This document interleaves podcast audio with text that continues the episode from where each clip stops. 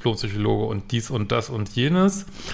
Und ja, wir besprechen heute mal wieder eine Dating-Situation. Und ich glaube, das war so in der Richtung, habe ich es verkackt.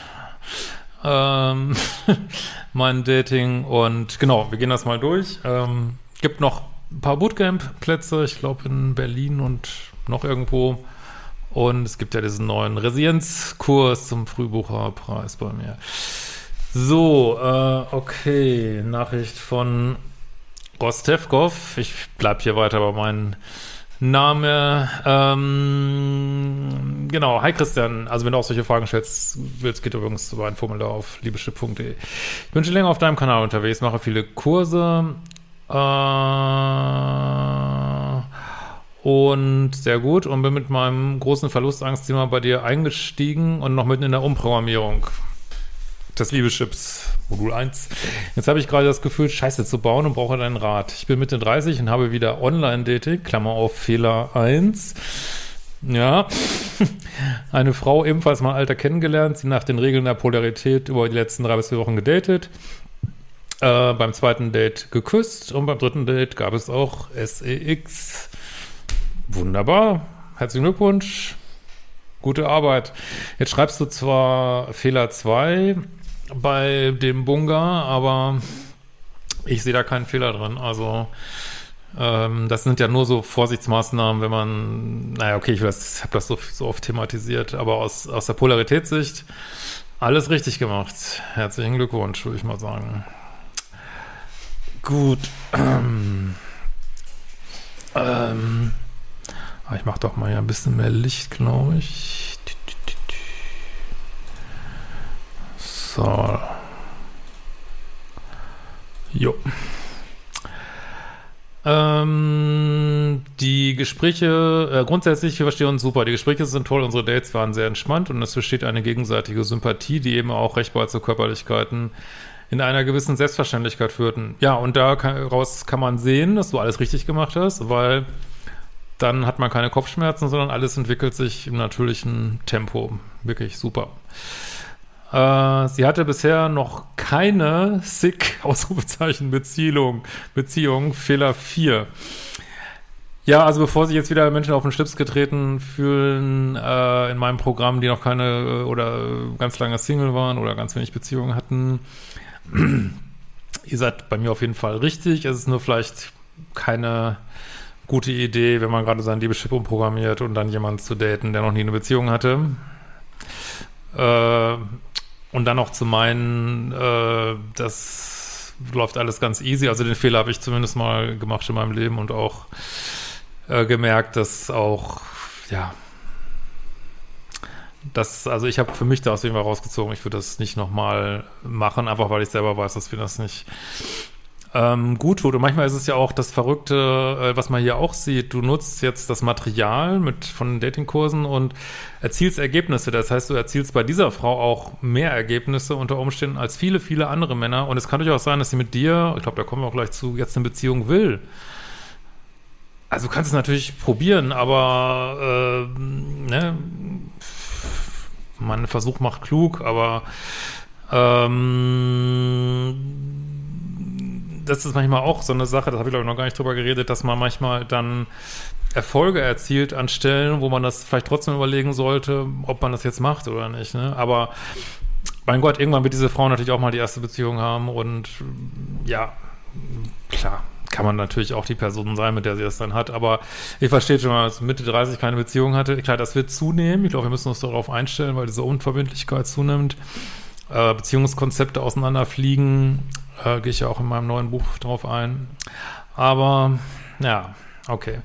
Warum ich überhaupt auf Online-Dating war, weil ich mir doch irgendwie Nähe wünsche. Verständlich. Und dann würde ich natürlich jetzt wieder sagen, äh, nutzt das Material noch mehr und gehe in Smalltalk mit Frauen. Äh, gegen wohin, wo Frauen sind, komme, versuche mit denen ins Gespräch zu kommen. Äh, klar, das scheint erstmal anstrengender zu sein, aber es hoffe ich erfolgversprechend, aber du hast ja jetzt hier auch Erfolg gehabt, ne? Mein Gott. Äh, und meine Ungeduld geht offline zu langsam. Okay. Fehler 6 schreibst du hier, aber gut, das, ich verstehe es natürlich. Ne? Wir waren uns von Anfang an einig, dass wir es ruhig angehen lassen, was das Labeln unseres Beziehungsstatus angeht. Jetzt kommt allerdings das Problem. Ich befürchte, sie verliebt sich. Ja, du bist jetzt richtig schön laid back hier, machst alles richtig. Ich allerdings nicht, mich nicht in sie. Oh, okay, als Mensch ist sie für mich ein Match, aber die körperliche Anziehung für mich ist eher gering. Ähm, okay, das ist natürlich nicht so gut. Sie ist nicht ganz mein Typ und ich bin selbst schockiert, wie sehr mich das Äußerliche dann doch beschäftigt. Ja Gott, das ist ja auch äh, irgendwie so ein, so ein Twitter-Blasending. Äh, ja, die inneren Werte, die inneren Werte, natürlich zählt das Äußerliche. Ich meine, wir können uns unseren Programmierungen und sollten uns den auch nicht völlig verwehren. Und ja. Jetzt könnte man natürlich überlegen, weiß nicht, ob du das schon gemacht hast, äh, ob du jetzt ein bisschen ins Minus gehst, sogar noch mehr als sie. Und ob das ein Thema ist, was du dir angucken wollen würdest. Ne? Aber vielleicht bist du einfach nicht, ist sie einfach nicht. Also klar, ihr habt angefangen zu daten und jetzt merkst du irgendwann, nee, passt doch nicht richtig. Ja, das ist passiert, ne? Mir wird nun Angst und Bange, dass ich mich in eine Beziehung mit ihr verrenne, wo ich Commitments eingehe, die ich nicht eingehen will. Ja gut, da kann man natürlich ganz hart sagen, du musst einen Scheiß, ne? Dann sag, du willst es nicht und fertig, ne? Sie macht mir dann im Augenblick überhaupt keinen Stress, aber ich mir, weil ich die in die Zukunft projiziere, was da kommen könnte. Ja, das kann man sich natürlich, also ich verstehe dieses Dilemma und das ist auch ein Dilemma, wenn man, ich weiß nicht, ob das wieder so ist, ich kenne das Dilemma so, wenn man so ein bisschen co-abhängig denkt, dass man dann immer schon an den anderen denkt und was, wie ist das jetzt für den und äh, für den schon mitdenken will und ihn in Anführungsstrich retten will, also in diesem Fall retten vor dir ähm, und das, ich will jetzt auch nicht sagen, dass das komplett falsch ist. Also es gibt jetzt hier so zwei Möglichkeiten. Du kannst sagen, boah, ist echt überhaupt nicht mein Problem, ich bin ja komplett ehrlich und wenn sie mich dann weiter daten will, äh, wo ist das Problem? Auf der anderen Seite, warst du vielleicht schon mal in ihrer Situation, könnte ich mir vorstellen, und weißt, wie das ist, wenn man an jemanden festklebt, der eigentlich richtig will und sagst dir dann vielleicht, ja, ist es nicht wirklich aus allgemein, vielleicht ist es ja auch gar, gar kein co-abhängiger Impuls, sondern aus allgemeiner Menschlichkeit, äh, weil ich weiß, wie scheiße das ist, tue ich dir das lieber gar nicht an. Ich könnte jetzt nicht zwingend sagen, was da richtig ist, weil das ist, kann man wirklich aus beiden Seiten sehen und man nimmt manchmal auch Menschen zu viel ab, so, ne? Also, aber gut, dass sich das jetzt nicht so entwickeln wird, dass du sie in, in zwei Monaten heiraten willst. Ich glaube, das können wir hier vorhersehen. Aber da geht es jetzt wirklich um glasklare Kommunikation. Ne? Jetzt sitze ich da hin und her gerissen, wie ich dir die Message geben kann. Ja, sag einfach ehrlich, äh, klar reden ist auch Teil der Umprogrammierung des Liebeschips. Ne? Sein, seine Wahrheit sprechen, so, ne? Dass ich hier nicht mehr als eine lockere F++, das zweite Plus steht für Treue, bieten kann. Ja, aber warum nicht? Ich meine, also das Beziehungen sind ein Verhandlungsmarkt und das wäre ein ganz klares Statement. Also, also da würde ich jetzt schon wieder sagen, ja, da liegen die Fakten auf dem Tisch und sie kann für sich entscheiden, was sie will. Vor allen Dingen jemand, der noch nie eine Beziehung hatte, frage ich mich auch, ob das für sie nicht ein, äh, eine Sache ist, die sie sich sogar vorstellen kann. Ne? Es geht ja nur darum, dass es passt irgendwie. Ne? Äh, und wie sie darauf reagiert, ja, was soll sie schon machen? Soll sie dir die Ohren abreißen oder was? Äh, nee, es wird schon nichts passieren. Ne? Also da denkst du vielleicht wirklich ein bisschen viel für sie mit. So. Das ist schrecklich für mich, weil ich mich jetzt fühle wie jemand, der sie ausnutzt. Ja, aber überleg das nochmal. Wie kann man jemanden ausnutzen, dem man glasklar äh, sagt, was jetzt Sache ist? Gut, wenn sie, ist jetzt ja immer so eine Mail, ne? Ich muss ja immer ein bisschen reinraten. Also wenn sie, wenn du natürlich jetzt sehen würdest, sie gerät in eine krasse Liebessucht und äh, entwickelt so eine Abhängigkeit von dir und ihr geht schlecht. Also klar, wenn man merkt, das geht auf Sonnebahn, kann man natürlich sagen, oh, ich weiß nicht, ich übernehme mal für uns beide Verantwortung. Das gehört schon, finde ich, zu Liebe dazu. Äh, in dem Fall, dass man dann sagt, du, ich glaube, das, äh, das entscheide ich mal für dich jetzt mit, dass das irgendwie keine gute Sache ist. Aber an dem Punkt seid ihr ja eigentlich nicht, ne? Aber ich muss zugeben, äh, spannende Frage, die ich jetzt auch nicht, äh, merke ich so beim Lesen, nicht so 01 beantworten kann. Ihr könnt ja auch gerne mal in die Kommentare schreiben, was ihr so denkt. Würde ich sehr spannend finden. Äh, ihre Reaktionen, wie sie sich bei mir meldet, lösen mir Beklemmung, Fluchtreflexe aus. Also du bist auf jeden Fall komplett im Minus jetzt hier. Und dann solltest du dich aber auch fragen, ob du überhaupt F willst. Äh, und auch, würde ich mich auch mal überlegen, gut, wenn das jetzt jemand wäre, wo man jetzt gleich, wo es viele Hinweise gibt, dass sie bindungssicher ist, da könnte man sich überlegen, äh, daten, also Frauen, die sicher sind, lösen bei dir jetzt Beklemmung aus, aber jetzt, da sie ewig Single war, könnte man denken, dass sie auch eher Minus war. Boah, echt. Aber wenn sich jemand nach ein paar Wochen schon Beklemmung, Fluchtreflex, meinst du, du kannst dann überhaupt eine Freundschaft plus genießen? Ne? Das kann ich mir irgendwie gar nicht vorstellen. Ne? Das Bild, was ich dazu vor Augen habe, ist, dass sie sich immer mehr freut, wenn sie mich sieht und ich diese Freude nur lassen kann, wenn sie meine Zweifel, meine mangelnden Gefühle für sie nicht merken lasse. Ja, wie gesagt, das wäre schon notwendig, falls ihr weiter daten solltet. Das muss ich ja nicht jeden Tag sagen, aber dass du sie äh, über deine Gedanken äh, nicht im Unklaren lässt. Ne? Es gab kein Lovebombing, es gab kein Future Faking, es gab kein Fast Wording und bisher außer sexuelle Exklusivität kein Commitment und keine falschen Versprechungen. Ja, also ich muss auch sagen, das ist jetzt zwar unangenehm, ne? es ist jetzt nicht wie bei Rosamunde Pilcher, aber ähm, ja, ist jetzt eine allgemein menschliche Beziehungssituation, wo man überlegen muss, was man jetzt macht, ne? Und aber ist ja auch die Frage, was willst du, ne? Reicht dir das? Äh, reicht das dir überhaupt? Suchst du nicht auch eine Beziehung?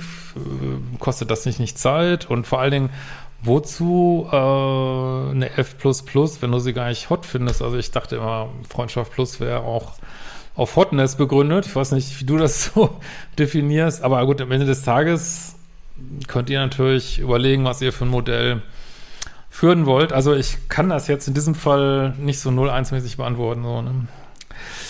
Äh, trotzdem fühle ich mich toxisch, kann langsam nachvollziehen, wie es früher meinen Partnerin mit mir ging.